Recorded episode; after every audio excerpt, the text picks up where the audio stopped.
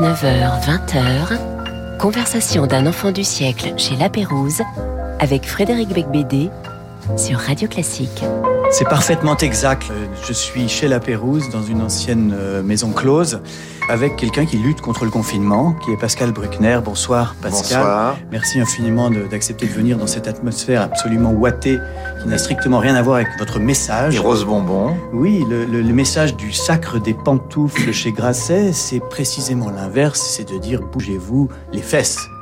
Un petit peu, oui, mais enfin, on peut se bouger les fesses chez La Pérouse, puisque c'était effectivement un lieu de rencontre galante entre, oui.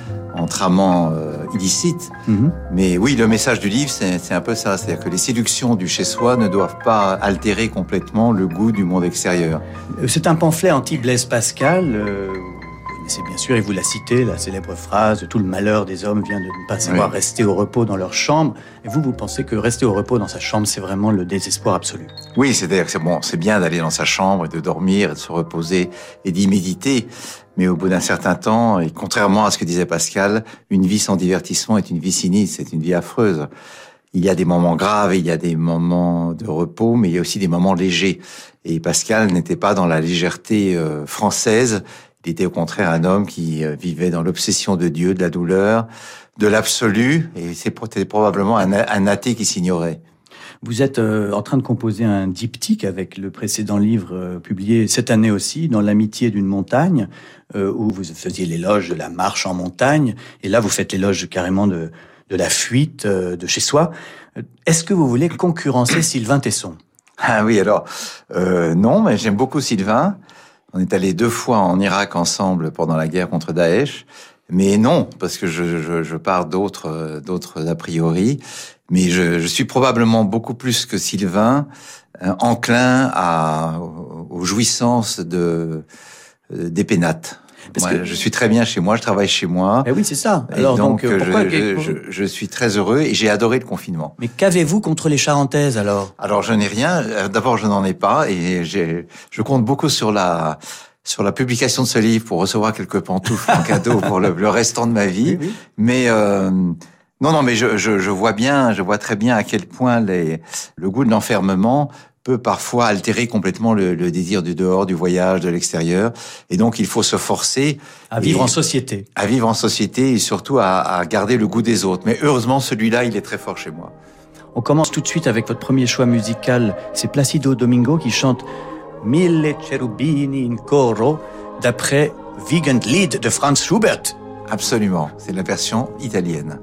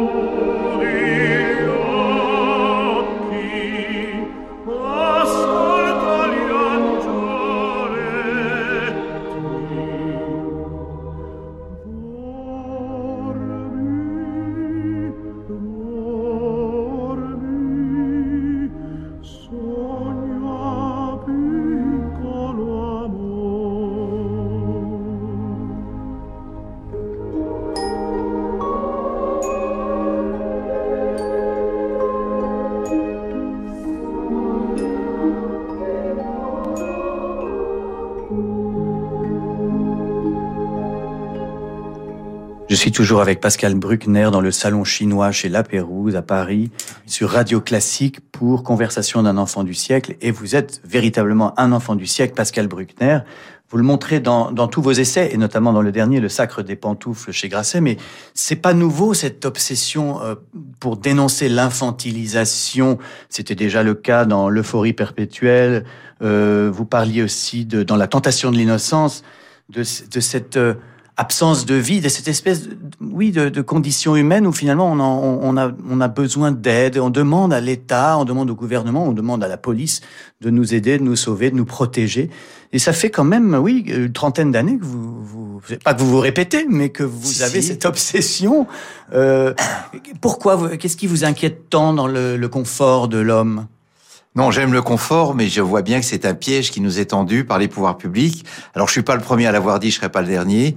Je pense que la démocratie et le consumérisme sont des euh, systèmes qui euh, nous rendent dépendants d'une assistance extérieure euh, et euh, dont on a envie de se débarrasser quand les, choses sont, sont normales. Et donc, l'attitude du citoyen, surtout en France vis-à-vis de l'État, c'est fichez-moi la paix quand tout va bien, occupez-vous de moi quand tout va mal.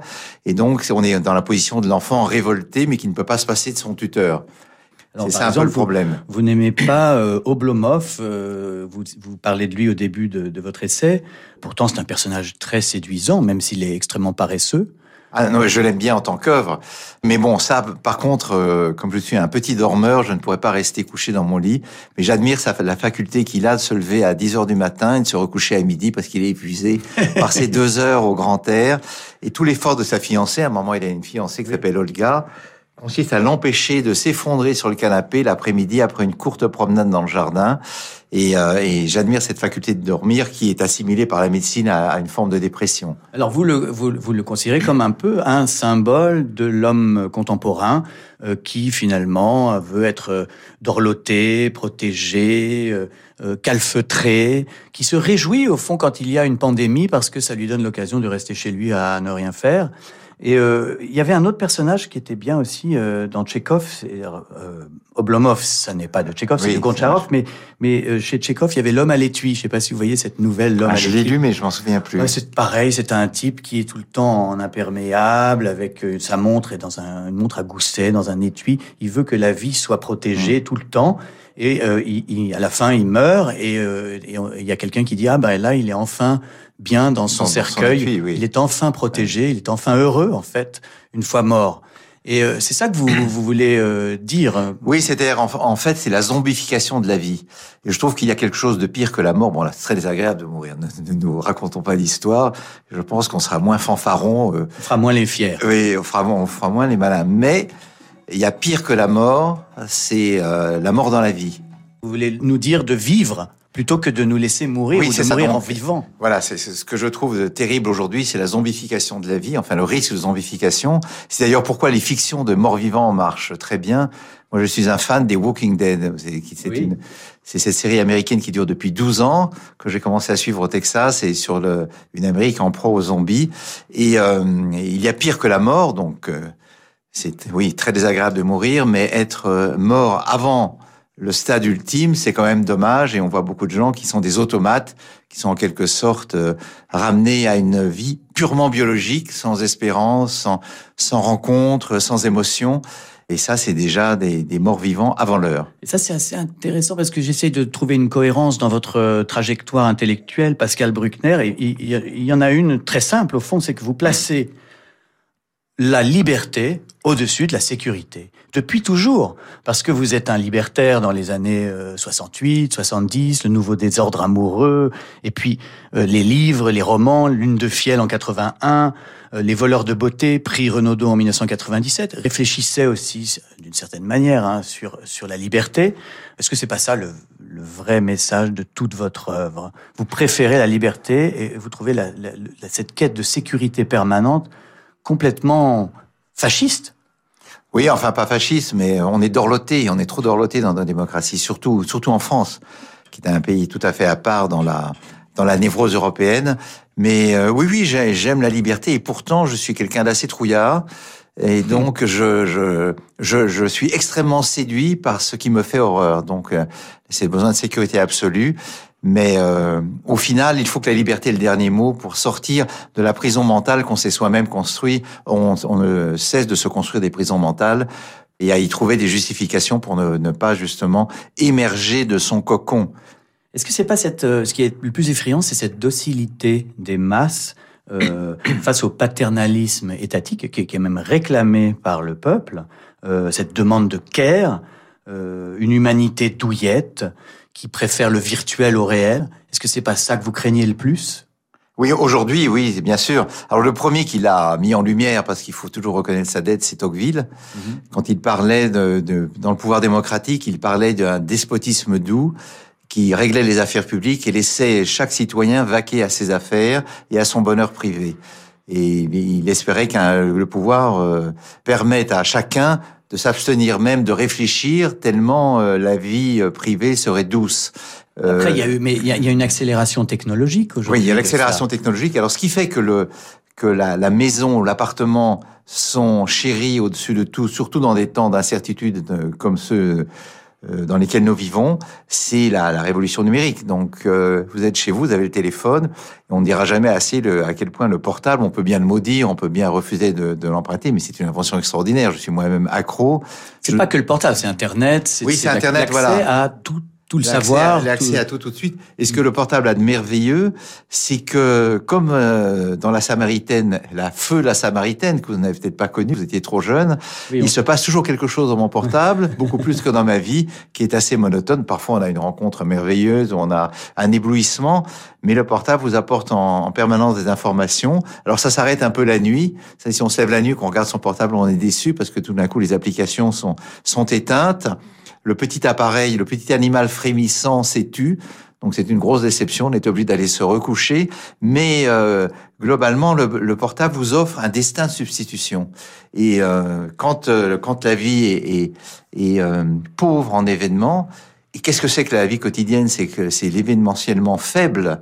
Hein, chaque jour ressemble au précédent, qui va lui-même annoncer le suivant eh bien, le, le portable, c'est une petite secousse électronique qui tout d'un coup vous réveille, vous dit ah tiens il s'est passé ça, il y a eu 200 morts euh, en Indonésie, ah tiens oui tiens finalement je suis pas si mal chez moi oui, et j'ai eu raison de rester. Comme dans la chanson de Dutronc, euh, 700 millions de Chinois, et moi et moi, moi, je suis tout nu dans mon bain. et ça commence donc ça a commencé déjà dans les années 70 et cette euh, ce, ce besoin de sécurité dans l'enclos qu'on s'est soi-même construit est enivrant jusqu'au moment où il devient insupportable parce que précisément notre vie prend une constance de disque rayé. Je dis, euh, vous dites, je dis rien. C'est vous, vous, pouvez le dire vous qui écrivez oui. dans votre livre, page 152. Le besoin de sécurité absolue peut étouffer jusqu'au goût des autres. La fin du monde, c'est d'abord la fin du monde extérieur. C'est le manque d'attirance pour la vie commune. L'appétit de vivre des années 60 est fini. Il faut refroidir le sublime, réduire les ambitions, inviter chacun à des orgies de petitesse. On sent une nostalgie des années 60 et de ah ça, vous avez raison. liberté excessive. Oui, oui, oui excessive. non, mais ce qui, ce qui a eu d'extraordinaire dans la dans l'après-guerre et, et, à la fin du XXe siècle, c'est le le fait que toutes les frontières s'ouvrent, tous les tabous sont, sont tombés, tous les corps sont potentiellement accessibles. Moi, j'ai fait euh, ma thèse sur Charles Fourier avec Roland Barthes et le titre, c'était Le corps de chacun est accessible à tous. Alors, ça avait beaucoup heurté Roland Vous avez beaucoup accédé à les corps humains J'ai fait le maximum. j'ai fait le maximum. Et Barthes m'avait dit euh, cette, cette phrase très intelligente. Bon, l'homme était tout sauf bête. Il avait dit c'est une conception très cruelle de l'amour pour celui qui vous aime effectivement cette espèce de disponibilité absolue. Oui. Mais, euh, mais, mais aujourd'hui, on a cette illusion aussi de pouvoir rencontrer euh, qui on veut sur Internet, sur Tinder et tout. Mais, mais c'est plus, c'est moins libre qu'à l'époque. Ah non, c'est moins libre, c'est plus contrôlé. Et puis enfin, il y a toutes sortes de choses qui ne sont plus permises. Et surtout, euh, celui ou celle qui euh, est en quête de, de l'âme sœur ou d'un ou d'un corps de, de rêve ou d'un corps différent peut tomber sous le coup de la loi. Faut pas oublier, mmh. a, comme le disait une pétition d'avocate euh, pénaliste, il y a toujours une présomption de culpabilité qui pèse sur les hommes dès qu'il y a le moindre. déjà, il y avait déjà des lois évidemment pour protéger oui, du oui. viol, Alors, du harcèlement Bien sexuel. sûr, bien sûr, il y avait des lois, mais il n'y avait pas un état d'esprit de suspicion systématique oui. qui pèse aujourd'hui. L'homme a tort de par son anatomie, son son pénis est une arme de destruction massive, sa force fait de lui un coupable a priori. Et donc, dans un, en cas de litige, ce sont les hommes qui sont, Ils sont soupçonnés, qui euh, sont soupçonnés. d'emblée. Mais j'ai- reçu la semaine dernière une féministe euh, illustre, euh, Lorraine Bastide, euh, dans cette émission, et on a euh, discuté sur euh, présomption d'innocence ou présomption de véracité de la Mm. parole, Ouais. ce qui sont des concepts. euh, Ah oui, alors présomption de véracité, ça consiste à penser que la femme a toujours raison. Pas qu'elle a raison, mais qu'il faut l'écouter. Voilà. Ah mais non, mais on Voilà. écoute tout le monde dans un Oui. procès, mais il faut aussi écouter les hommes. oui. et Ou pas écouter en tout que- cas l'accusé. L'accusé, c'est pas parce qu'on est euh, un garçon qu'on a commis toutes les toutes les vilinies de la terre. C'est pas Oui. parce qu'on est une femme qu'on est une victime a priori. Mais ça, c'est une mentalité qui est tellement forte aujourd'hui qu'il est très difficile d'y réfléchir. C'est le travail de la justice. Oui. Sauf que la justice est remise en cause à cause de sa lenteur. Euh, en exergue de votre essai euh, Le sacre des pantoufles, vous placez une phrase de Max Frisch Pire que le bruit de bottes, le silence des pantoufles. Mais quand même, euh, je comprends qu'on critique la mollesse euh, de l'humanité, mais les bottes, c'est quand même pire, non, que le silence des pantoufles. Oui, oui. Alors Max Frisch, évidemment, faisait référence à la Seconde Guerre mondiale et très probablement à la passivité des Suisses Oui. euh, vis-à-vis du nazisme. Alors les Suisses ont caché pas mal de résistants et de juifs, mais bon, globalement, c'est un pays qui, même aujourd'hui dans la guerre euh, contre, le- enfin, de, de la Russie contre l'Ukraine, euh, se garde bien d'envoyer des, des munitions aux Ukrainiens. Donc il veut toujours garder le sens de ses intérêts. Et si les Russes un jour voulaient réinvestir en Suisse, les banques seraient ra- ravies de les accueillir. Mais ce que veut dire cette phrase, c'est qu'effectivement, il y a une manière d'acquiescer à la Oui. barbarie euh, à travers le silence des pantoufles. Mais alors là, D'acquiescer, ce qui a été le cas, par exemple, pendant le Covid, d'acquiescer à la suppression de la liberté? Enfin, je veux dire qu'il y a une immense majorité des gens que ça n'a absolument pas dérangé que l'on ferme absolument tous les lieux de société. Oui, oui, mais oui, bien sûr. Euh, Mais quand on pense à tout ce qu'on a euh, toléré pendant le Covid, moi j'avais j'ai gardé dans un tiroir les toutes les feuilles que j'ai remplies chaque jour. Je dois sortir pour faire mes courses, Oui. pour euh, des activités physiques, pour visiter ma mère, pour sortir mon chien. Moi je me suis fait prêter boulanger. des chiens, oui. Je me suis fait prêter un chien par un voisin parce que je, un jour je n'en pouvais plus. Et, euh, et- effectivement, il y a eu une, euh, une accumulation de notes bureaucratiques. La France a été évidemment un, un véritable génie pour cela. On, tout ça, on l'a accepté parce qu'en même temps, on avait peur. Quand même, on se disait qu'est-ce qui vient de nous tomber sur la tête? Et puis autour de nous, les gens euh, tombaient malades et certains mouraient. Euh, mais euh, on en est sorti aujourd'hui. Mais le- l'esprit bureaucratique est resté a- assez fort. Et, et- et donc, on ne, on ne peut plus être contre quelqu'un, ce que Placido Domingo chante dans Bisdu Baimir, Baimir, que vous traduisez par Sois près de moi, es-tu sois- près de moi? Je, souhaiterais que tu sois près de moi. Et c'est votre second choix musical, Pascal Bruckner. Alors, c'est- un morceau attribué par erreur à Jean-Sébastien Bach et qui en réalité est composé par Gottfried Heinrich Stölzel. Ah, très bonne prononciation.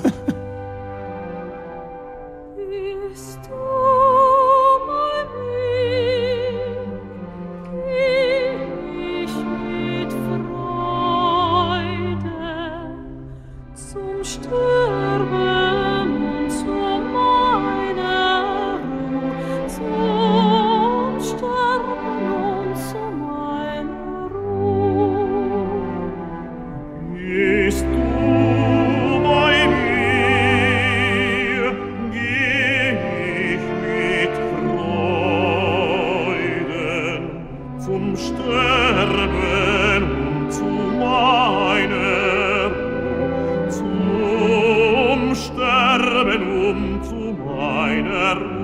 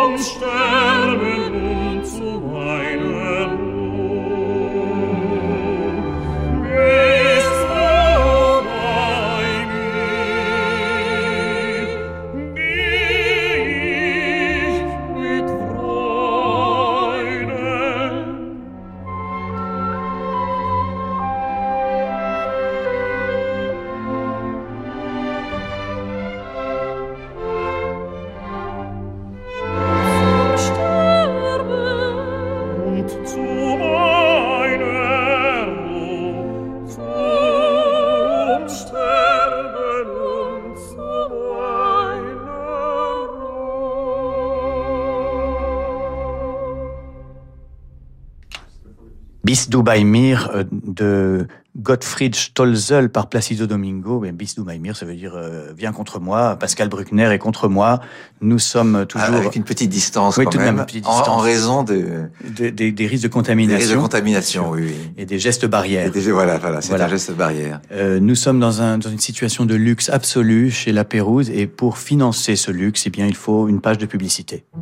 Ce week-end, dans Femmes majeures, nous continuons notre cycle dédié à une violoncelliste aussi surdouée qu'intuitive. Si sa carrière ne dura qu'une petite douzaine d'années, elle fut néanmoins ponctuée d'enregistrements figurant au panthéon de tout mélomane. J'ai nommé Jacqueline Dupré, bien sûr, notre femme majeure ce week-end. Femme majeure avec Daphné Roulier chaque week-end à 11h sur Radio Classique. Anthony Bivor, l'auteur du best-seller Stalingrad, revient avec Russie. Un livre consacré à la révolution et à la guerre civile russe de 1917-1921. Une plongée dans les deux camps qui détruit plus d'un mythe. Un récit pour comprendre la Russie d'aujourd'hui. Russie, révolution et guerre civile 1917-1921 d'Anthony Bivor aux éditions Calman Levy. Radio Classique présente Nos rois de France, le nouveau livre de Franck Ferrand. Je vous raconte ces rois qui ont fait la France des premiers Capétiens à Louis-Philippe, leur vie, leurs œuvres, leurs véritables histoires, dans un ouvrage aux illustrations superbes. Nos rois de France par Franck Ferrand aux éditions Perrin. En vente partout et sur radioclassique.fr. Découvrez le premier site internet de cours de piano en ligne, jejoudupiano.com. Jejoudupiano.com, c'est plus de 200 cours en images par les plus grands pianistes et professeurs. Sur jejoudupiano.com, profitez des conseils de Marie-Joseph Jude, Jean-Marc Luisada, Jacques Rouvier ou encore Bruno Rigouteau. Débutants ou confirmés, les cours adaptés à tous les niveaux sont sur jejoudupiano.com. Abonnez-vous dès maintenant, une offre découverte vous attend.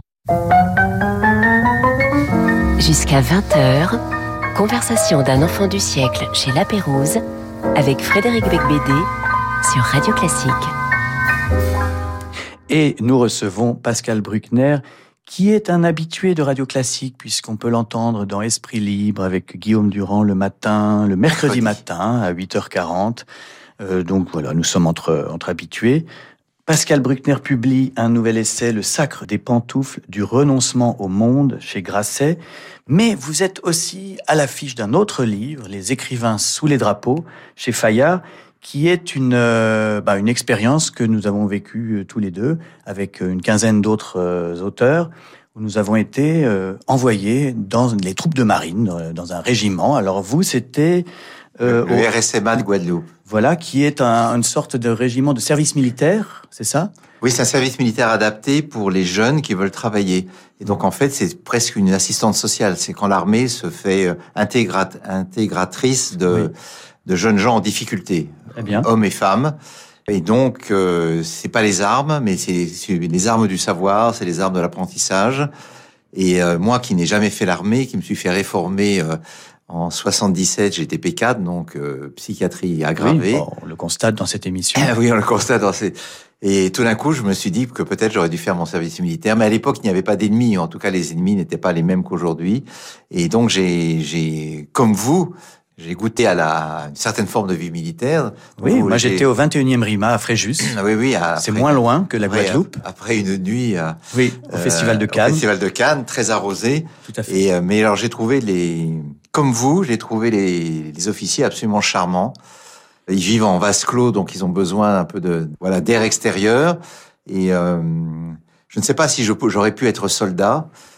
Peut-être. Votre texte s'intitule Visage du soldat. Oui, parce que mais vous je- avez été frappé par les visages de tous ces jeunes en Guadeloupe qui euh, finalement s'en sortent grâce à la discipline militaire. Ce qui Oui, c'est ça. C'est en fait ce qu'on leur apprend, c'est à se coucher tôt, à se lever tôt, à faire leur lit, à porter un uniforme, à fa- à faire le salut devant les officiers supérieurs. Et puis ils apprennent l'effort physique aussi. Oui, l'effort physique, ils courent, euh, ils font des pompes et ils apprennent un métier, ils apprennent à conduire, ils apprennent le, la maçonnerie, l'agriculture. Alors j'étais très ému moi pendant ces jours par un, par un cochon, un gros cochon qui était un, une sorte de donneur universel qui, qui, semblait crever, qui avait une famille nombreuse qui courait derrière lui.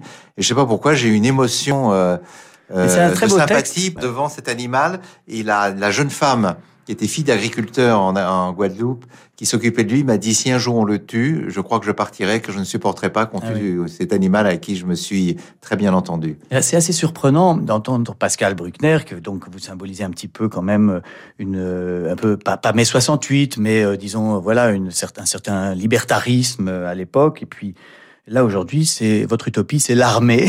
non, c'est pas mon utopie. Avouez que c'est paradoxal. Mais c'est mon intérêt, comme vous d'ailleurs, ça a été votre centre d'intérêt. Mm -hmm. Vous avez sauté même, non pas oui. en parachute, mais dans l'eau. Oui. Donc ça, c'est pas mal. En treillis. En treillis, oui. C'est à croire que vous pensez que la solution à tous nos maux actuels, ce serait que on foute euh, Oblomov en treillis. Alors Oblomov en treillis serait pas mal, mais serait-il même capable de l'enfiler sans tomber de sommeil? Oui. euh, Non, ce qui est vrai, c'est que euh, c'est ce que je dis dans le texte, c'est que l'armée a été avec l'Église et le Parti communiste une, Oui. des, un, un des grands, des grands cadres d'intégration de la jeunesse française, et qu'aujourd'hui le Parti communiste est mort, l'Église est en grande difficulté et Mm. on lui confierait difficilement nos très jeunes. Donc reste l'armée qui recrute. hein, on voit bien partout des affiches. On a, on a vraiment changé de période depuis la guerre au Mali, depuis les attentats. Et c'est une des spécificités françaises, parce qu'en Europe, il y a très peu de pays qui ont une, Oui, oui, une véritable armée. Et, et- et l'armée, en fait, c'est un apprentissage à la diversité, parce que vous, vous l'avez noté dans votre texte, ça m'a Oui, frappé, et moi aussi. Euh, Dans l'armée, il y a, il y a tous les visages du monde. Il y a des Mhm. Comoriens, il y a des Vietnamiens, il y a des Antillais, il y a des gens d'Amérique du Sud, des Africains. Et puis, on sert les valeurs du drapeau, et les valeurs du drapeau se confondent avec celles de la République. Liberté, égalité, fraternité, obéissance. Et parfois, on se dit qu'un peu d'obéissance en France ne serait pas euh, malvenu. Enfin bon, j'ai pas envie Non, non, non, mais, de jouer les... les- mais c'est cohérent avec votre euh, critique de la pantoufle, au fond, euh, et vous dites dans, dans ce texte euh, Visage du soldat, donc dans, dans Les écrivains sous les drapeaux chez Fayard, ne pas se confronter à l'adversité, c'est risquer le dépérissement. Est-ce que, est-ce que quelque part vous n'êtes pas aussi nostalgique de l'héroïsme? Oui, eh ben, vous avez tout à fait raison. Parce que j'ai, dans ma vie, j'ai été beaucoup de choses, mais jamais, rarement un héros. Mais euh, c'est sans doute pour ça que je fais de la montagne, parce que je, quand je suis sur une paroi, où j'ai beaucoup moins peur que sur un moto-taxi d'ailleurs, Oui. euh, j'ai l'impression de me dépasser. Mais oui, et euh, je, je- ce sera peut-être le, le thème d'un prochain essai. Oui, oui, l'hé- l'héroïsme était une notion dépassée parce que les héros officiels, dont notamment les soldats, ont été décrits par la gauche comme des salauds, comme des gens qui menaient des basses besognes pour le compte de l'État français et, écrasaient les opprimés. Et je pense qu'il faut réhabiliter une certaine forme d'héroïsme, mais pas forcément un héroïsme professionnel, un héroïsme occasionnel. Euh, mais oui, je, je suis un peu nostalgique d'une notion qui à laquelle j'ai échappé toute ma vie parce que j'ai eu un, un itinéraire d'enfant très gâté de par ma génération. Oui, et en même temps, vous aviez un père, vous l'avez raconté dans Un bon fils en 2014, qui euh, n'était pas un héros, qui était un père euh, bah, nazi, antisémite, violent avec sa femme, et vous avez vécu cette enfance-là. Euh, vous l'admiriez ou vous le détestiez? Oh, il y, y- il y a dû avoir un moment où j'ai admiré, mais j'ai, j'ai, je l'ai beaucoup plus détesté. J'ai souhaité sa mort, ce qui est un peu normal parce que euh, j'ai vu d'ailleurs qu'il y a un texte de Dostoevsky où il dit que tout fils a envie de tuer son père.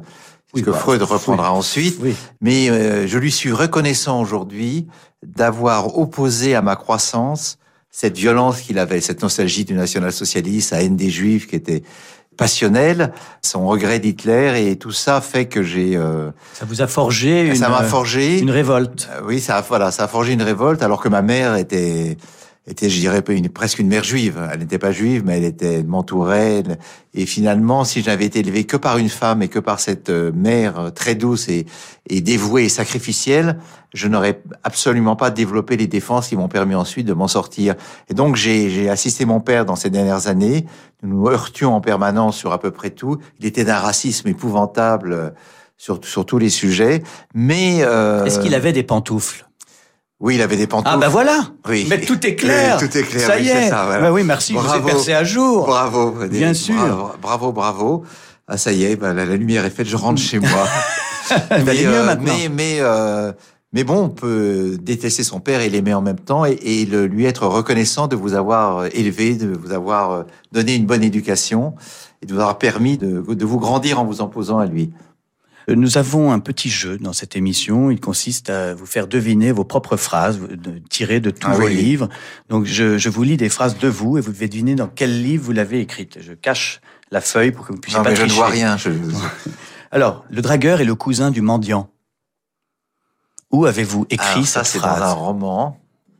Euh, Est-ce que ce serait... Euh, euh, euh, Moi, j'aime beaucoup cette phrase. euh, Est-ce que ce serait... C'est soit dans Les voleurs de beauté, soit dans... Ah oui. Oui, c'est le prix Renaudot Ouais, euh, voilà. 97, Les voleurs de beauté. Le dragueur est le cousin du mendiant, de, même de plus en plus euh, dans notre époque. Oui, surtout à partir d'un certain âge. oui. Euh, une autre phrase de vous. On ne blesse bien que les êtres chers, il n'y a aucun plaisir à malmener des inconnus. C'est pas Lune de fiel? C'est Lune de Fiel en 81, euh, adapté au cinéma par qui déjà? Par un certain Roman Polanski. Oui, dit donc, vous avez de très, des très Oui, étranges oui, oui, fréquentations. Oui, oui, et, et dont la, dont l'épouse Emmanuel Seigné est en train de, de, de, de travailler à la réhabilitation. Oui. Et je pense qu'un jour, euh, Roman Polanski a reconnu sa faute avec Samantha Gaymer, qui lui a pardonné. Je tiens quand Et même. puis à- il a été jugé deux fois. Il a été jugé deux fois. Il a fait deux fois de la prison, mais il est aujourd'hui l'objet d'une série de calomnies et d'attaques. Et j'espère que avant sa mort, il sera réhabilité, qu'on reconnaîtra son, son génie, parce que c'est un cinéaste de génie. Mais de toute façon, l'œuvre de Polanski existe toujours, existera toujours. Oui. Euh, la question se pose plus sur le l'homme, le citoyen, oui, et voilà. Troisième choix musical de Pascal Bruckner, c'est Jean Sibelius, grand compositeur finlandais, avec sa valse triste.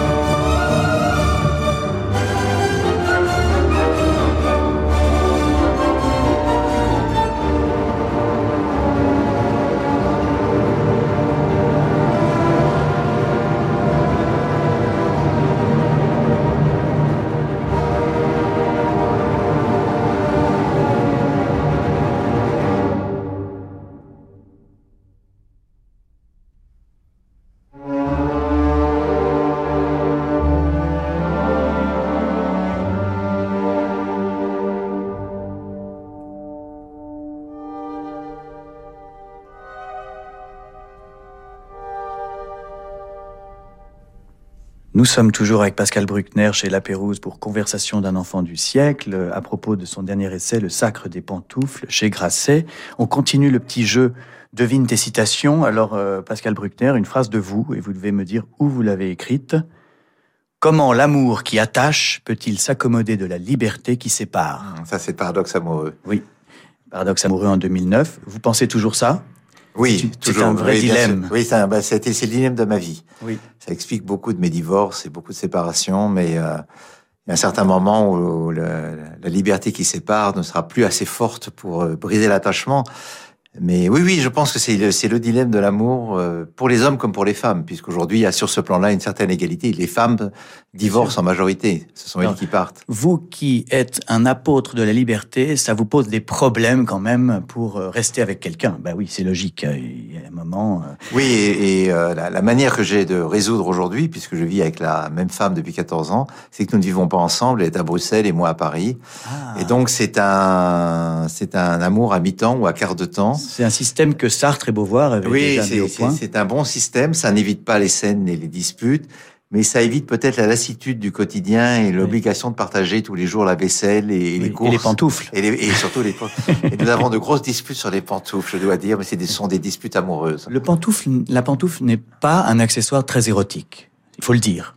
Euh, non, mais c'est assez bouleversant de voir une femme qu'on désire tout d'un coup se, se mettre en pantoufle et on se dit tiens cette femme si euh, si simple en tenue euh, de lit Oui. eh bien elle peut aussi tout d'un coup être une créature euh, Très bien. stupéfiante et donc la, la pantoufle par contraste devient un, un- devient un, un accessoire de, de la furie Ah érotique Ah, si j'ose dire Vous si arrivez à trouver un érotisme de, Oui. de la pantoufle et du, voire du peignoir de bain, peut-être. de peignoir de bain, Oui, oui, oui, oui. Par contre, mes propres pantoufles ne m'inspirent aucune espèce d'émotion. Dernière phrase de vous. Rien de plus difficile que d'être père. Héros, il écrase de sa gloire, salaud de son infamie, ordinaire de sa médiocrité. Un bon fils, oui. Bien sûr, un bon fils 2014. Ah, C'est fou, je me souviens de, de ce que j'ai écrit. Oui, mais c'est bien. Vous êtes, je crois que le premier invité de cette émission, vous êtes le onzième et vous êtes le premier à avoir bon euh, dans ce jeu sur toutes les phrases. Je vous félicite. Merci. Euh, et alors, vous avez une autre phrase, mais ça, c'est, on arrête le jeu. C'est dans un, un interview au point. Vous avez un petit peu tapé sur les euh, millennials, Oui. euh, la génération un peu woke, quoi, qui n'est pas la nôtre. De, ma fille, la génération de ma fille. Voilà. Et vous dites au fond, euh, ils se plaignent, ils se plaignent de beaucoup de choses, l'écologie, le féminisme, mais ça a été inventé après la Seconde Guerre mondiale par votre génération. Oui, c'est ça. C'est-à-dire qu'on a initié, enfin, même pas nous, parce que c'était déjà le cas pour la génération antérieure. Euh, Sartre et Simone de Beauvoir avaient fait le, le gros du travail, surtout Simone de Beauvoir. Mais c'est vrai que cette génération veut en quelque sorte voler à ses parents le Reprocher à ses parents oui. ce qu'elle a inventé. Oui, c'est ça, le crédit de l'invention. Non, vous n'avez rien inventé, vous êtes des oppresseurs, et c'est nous qui avons tout fait, alors qu'on leur a quand même labouré le terrain. Quant à l'écologie, c'est René Dumont et sa Mm. pomme, Oui. sa fameuse pomme, qui souhaitait d'ailleurs à Paris une bonne catastrophe pour euh, arrêter la voiture. Il était déjà catastrophique. Ça, c'était en l'heure. 74, 74, aux élections oui, présidentielles. de présenté aux 74, élections, oui. oui. Et vous dites, quand j'entends certains enfants gâtés nous dire qu'on leur laisse un monde épouvantable, je m'interroge, ils sont là avec leur portable, leur salaire, leur sortie, un système de santé et d'éducation quasi gratuit, et ils gémissent. Ah oui, non, mais ça, ça me rend fou. ça me rend dingue, ça. Oui, oui, même. euh, oui, c'est une génération malheureuse, mais qui fait elle-même son propre malheur, et surtout qui a vis-à-vis du changement climatique, puisque c'est là-dessus que ça porte essentiellement, une attitude de consommateur impatient. C'est-à-dire que j'ai déjà vu des manifestations Fridays for Future, les, donc c'est vendredi après-midi pour le climat pour, et pour l'avenir. Euh, ils disent euh, il faut tout arrêter tout de suite parce que comme ça les températures vont baisser, les vieux hivers vont revenir et euh, donc euh, le climat sera rétabli. Mais ils se rendent pas compte que un changement aussi énorme va prendre des siècles, donc on sera mort eux aussi, nos petits arrière petits enfants Oui. également, et donc ils n'ont pas la patience du combat. Et c'est une chose qu'on apprend avec le temps, c'est que les choses changent très lentement et que le temps euh, devient notre allié, mais qu'il faut accepter de vivre dans un entre-deux qui, qui est loin d'être parfait. Vous qui avez euh, connu Roland Barthes, est-ce que vous connaissez ce mot, les biographèmes C'est un mot qu'il avait inventé, je crois, oui. pour désigner dans, chez chaque écrivain un peu ses aspérités. Euh, bon, par exemple, Amélie Nothomb, elle a des grands chapeaux. Pour vous, euh, si on devait chercher un biographème, bah, Aujourd'hui, on vous, on vous traite plus de réactionnaire, alors qu'à mon avis, vous ne l'êtes pas du tout, puisque vous êtes euh, un défenseur de la liberté. Ça n'a rien de, de, réactionnaire de défendre la liberté. Au fond, vous, vous aimeriez revenir dans un passé qui était plus libre qu'aujourd'hui. Oui, alors pas revenir parce que je sais que c'est impossible, mais moi je, je crois profondément au progrès. Je ne connais pas un ennemi du progrès qui refuse à prendre une aspirine ou un antibiotique en cas de, hmm. de migraine ou en cas de souffrance. Et donc, euh, oui, j'aimais bien cette époque où il y avait une sorte d'équilibre entre le respect de l'autre, la liberté, l'audace d'entreprendre, les désirs érotiques et où chaque euh, appétit était en quelque sorte honoré et célébré et non pas dénoncé comme une infamie. Donc, effectivement, on peut me traiter de réactionnaire, moi ça ne me dérange pas mais en tout cas pas de grincheux parce que ça c'est un mot qui me fait horreur. Puis c'est un nain de Blanche Neige donc. Euh, oui, c'est un nain de Blanche Neige. Oui. Euh, le, le, le, romancier Pascal Bruckner, j'aimerais qu'on en parle un petit peu. C'est vrai que ce qui est intéressant, à mon avis, vous êtes un peu unique dans ce cas, c'est-à-dire d'avoir à alterner, réellement alterner euh, la fiction romanesque et les essais intellectuels ou pamphlétaires. Euh, et souvent, euh, j'ai remarqué que dans vos livres, euh, dans vos romans, vous vous intéressez aux théories que vous avez développées dans l'essai précédent ou suivant. Par exemple, Lune de Fiel en 81 décrit une passion sexuelle avec euh, l'escalade, si l'on peut dire, dans la réalisation des fantasmes à bord d'un paquebot entre Marseille et Istanbul. Et puis, les personnages pourraient être des cobayes de vos théories du nouveau désordre amoureux en 77. Même chose avec les voleurs de beauté qui réfléchissent sur notre fascination pour la jeunesse. Et puis, euh, c'était juste après avoir publié La tentation de l'innocence. Oui, non, c'est vrai.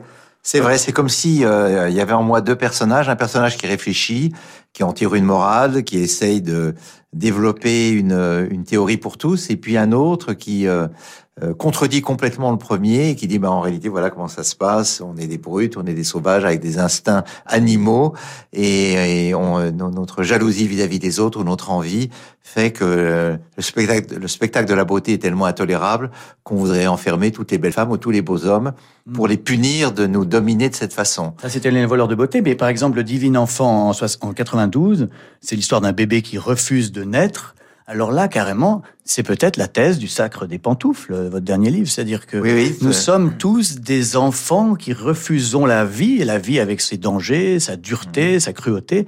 On ne veut plus naître. C'est ça que vous oui, dites. Oui, l'idéal serait de ne plus naître du tout et de rester dans le ventre de la mère jusqu'au bout, mais enfin évidemment les, nos, mères vieillissent, donc je suis pas sûr qu'elles accepteraient d'être des hôtes éternels de leurs enfants. Est-ce que, est-ce que, oui, c'est ça, mais c'est intéressant, ça montre qu'en fait vous avez une logique depuis, vous voyez, le Divine Enfant, c'est 1992, nous sommes 30 ans plus tard, et euh, vous publiez un essai où vous redites... Non, mais j'ai, bah, ce que j'ai, c'est j'ai des obsessions, et, et, je trouve que pour un écrivain, je pense que vous avez vous aussi le même la même difficulté. Le défi, c'est de trouver des idées nouvelles qu'on peut traduire soit en fiction, soit en essai.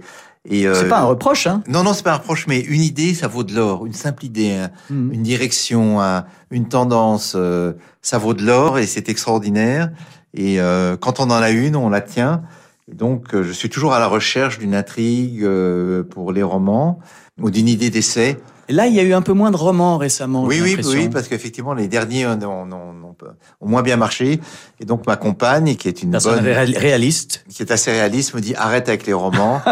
Euh, euh, et donc, euh, et donc, je lui obéis jusqu'au jour où je retrouverai. Mais je fais aussi des contes pour enfants. Euh, voilà, les romans, c'était un an et un jour. Un an et un jour, oui. Alors, le, le, début était bon. Le début était très, était très bon. Mais enfin bon, peu importe. Le grand défi pour un auteur, Frédéric, c'est de, durer. C'est de durer, bien sûr. C'est de durer. Et de durer sans lasser. Et je me souviens quand, au début du siècle, je faisais une lecture chez au Cahier de Colette. Vous connaissez, mmh. rue oui, euh, Rambuteau. Oui. Et un, un type s'est levé dans, dans, la salle et dit ta gueule Bruckner disparaît. Alors je dis bah écoute, écoutez si vous permettez, je vais encore rester au moins jusqu'à la fin de la session. Après vous peut-être. C'était une nuit une nuit blanche de lecture, mais ça m'a marqué. Je me suis dit effectivement je comprends très bien que pour un jeune auteur voir toujours les mêmes têtes c'est insupportable. Donc hmm. pour excuser la présence sur les plateaux, sur les médias ou dans l'édition, il faut avoir des choses à dire et il faut répondre à, une attente du public.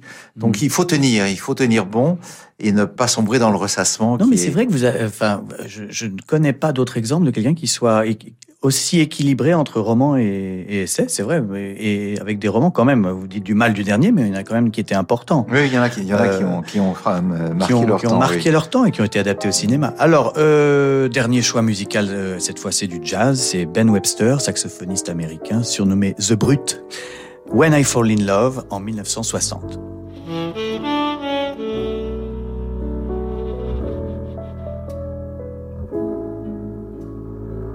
Thank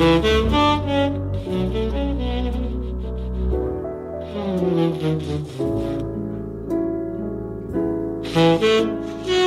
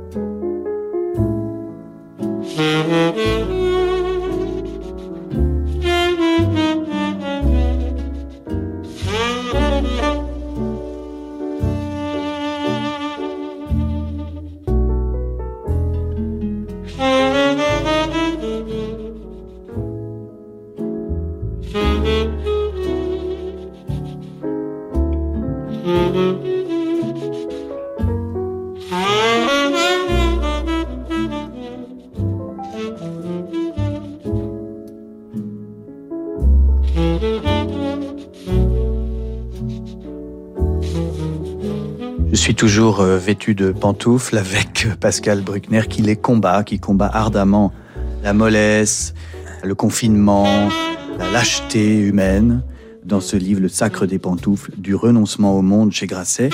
Et est-ce que vous avez vu ce film Pixar qui s'appelait Wall-E Oui, en oui, je l'ai 2008 vu, oui, je l'ai vu. oui. Ça, c'était très intéressant parce Ouais. que ça montrait un futur où l'humanité était composée de gens obèses dans des fauteuils roulants avec un écran devant lequel ils étaient avachis. Oui. Et ben, c'est peut-être euh, le destin de la, la condition humaine. Ah, c'est c'est un destin possible. hein. C'est l'obésité dès, dès la petite enfance. Et quand on va aux États-Unis, la première fois que j'ai vu ça, moi, c'était à Disney World avec mon fils en 80. Il avait 10 ans et on a vu, on voyait tomber des voitures, des familles d'obèses comme des hippopotames. Bébé hippopotame, papa hippopotame. Ils pesaient tous, le père devait être dans les 150 kilos et les enfants étaient déjà en surpoids. Et euh, Wally montre très bien qu'on ne peut, on ne pourra plus bouger. On sera déjà dans nos, dans nos, fauteuils connectés à, à boire à la paille des, des produits de toutes sortes, alors, alors que le, le- la Terre est couverte de déchets puisque eux sont sur une planète Oui, oui, extérieure. La, la planète est morte Mais- et mais, fi- euh, fichue, il n'y a plus que des robots. C'est vrai que le, en- entre le, le lit d'Oblomov et, et- et l'homme ou la femme qui court, il y a le, le- le fauteuil qui est en fait, euh, qui était déjà le cas chez Cabu, euh, dans le Grand Duduche ou chez Bretéché. Mhm. Ah oui, avec les frustrés, Avec les frustrés. vautrés dans leur sofa. Voilà, les intellectuels de gauche, les abusés, qui lisaient le Nouvel Observateur à l'époque. Et c'est peut-être ça, le, le- c'est les ikikimori aussi au, au, au Japon, ces jeunes gens qui sont rivés sur leur écran et qu'on nourrit par un plateau, qui ne sortent plus de leur chambre. Donc finalement, le- l'écran devient la seule réalité, et la réalité n'est plus qu'un déchet dont notre corps a besoin pour euh, soutenir le regard, les yeux et, et le cerveau. Vous concluez euh, cet essai euh, brillant par euh, cette phrase Nous voici invités à rentrer en nous-mêmes car le dehors est un gouffre, la prudence est confondue avec l'inertie, l'humanité doit être mise sous cloche. Faites que vous ayez tort, Pascal Bruckner. Oui, oui, je, mais je, je- Je l'espère, je Et je dis d'ailleurs à la fin que la réaction européenne à l'invasion de l'Ukraine par la Russie Exactement. est une bonne chose et que nous avons euh, en quelque sorte démenti notre propre stéréotype. On nous décrit comme décadents, déclinistes et avachis. Et là, nous avons montré un certain courage. Jusqu'à quand? C'est la grande question. Enfin, nous avons montré un courage, nous avons soutenu des gens courageux. Nous avons soutenu, voilà. Mais c'est un courage par procuration, mais c'est déjà pas mal. C'est déjà pas mal. Merci infiniment Pascal Bruckner. Merci Frédéric d'être venu passer merci. une heure euh, dans cet endroit un peu trop confortable. Nous allons maintenant partir faire de l'alpinisme ensemble. Oui, avec grand plaisir. Avec Sylvain et, et Voilà. Sylvain va nous guider. Merci beaucoup. À la semaine prochaine, vendredi à 19h, je recevrai Yann Moix. Très bien. Merci beaucoup. Merci à Philippe Gau pour la production, Matteo Catizone Berardi pour la réalisation et Jérémy Bigori pour la programmation musicale. Tout de suite sur Radio Classique, Laure Maison pour le journal du classique.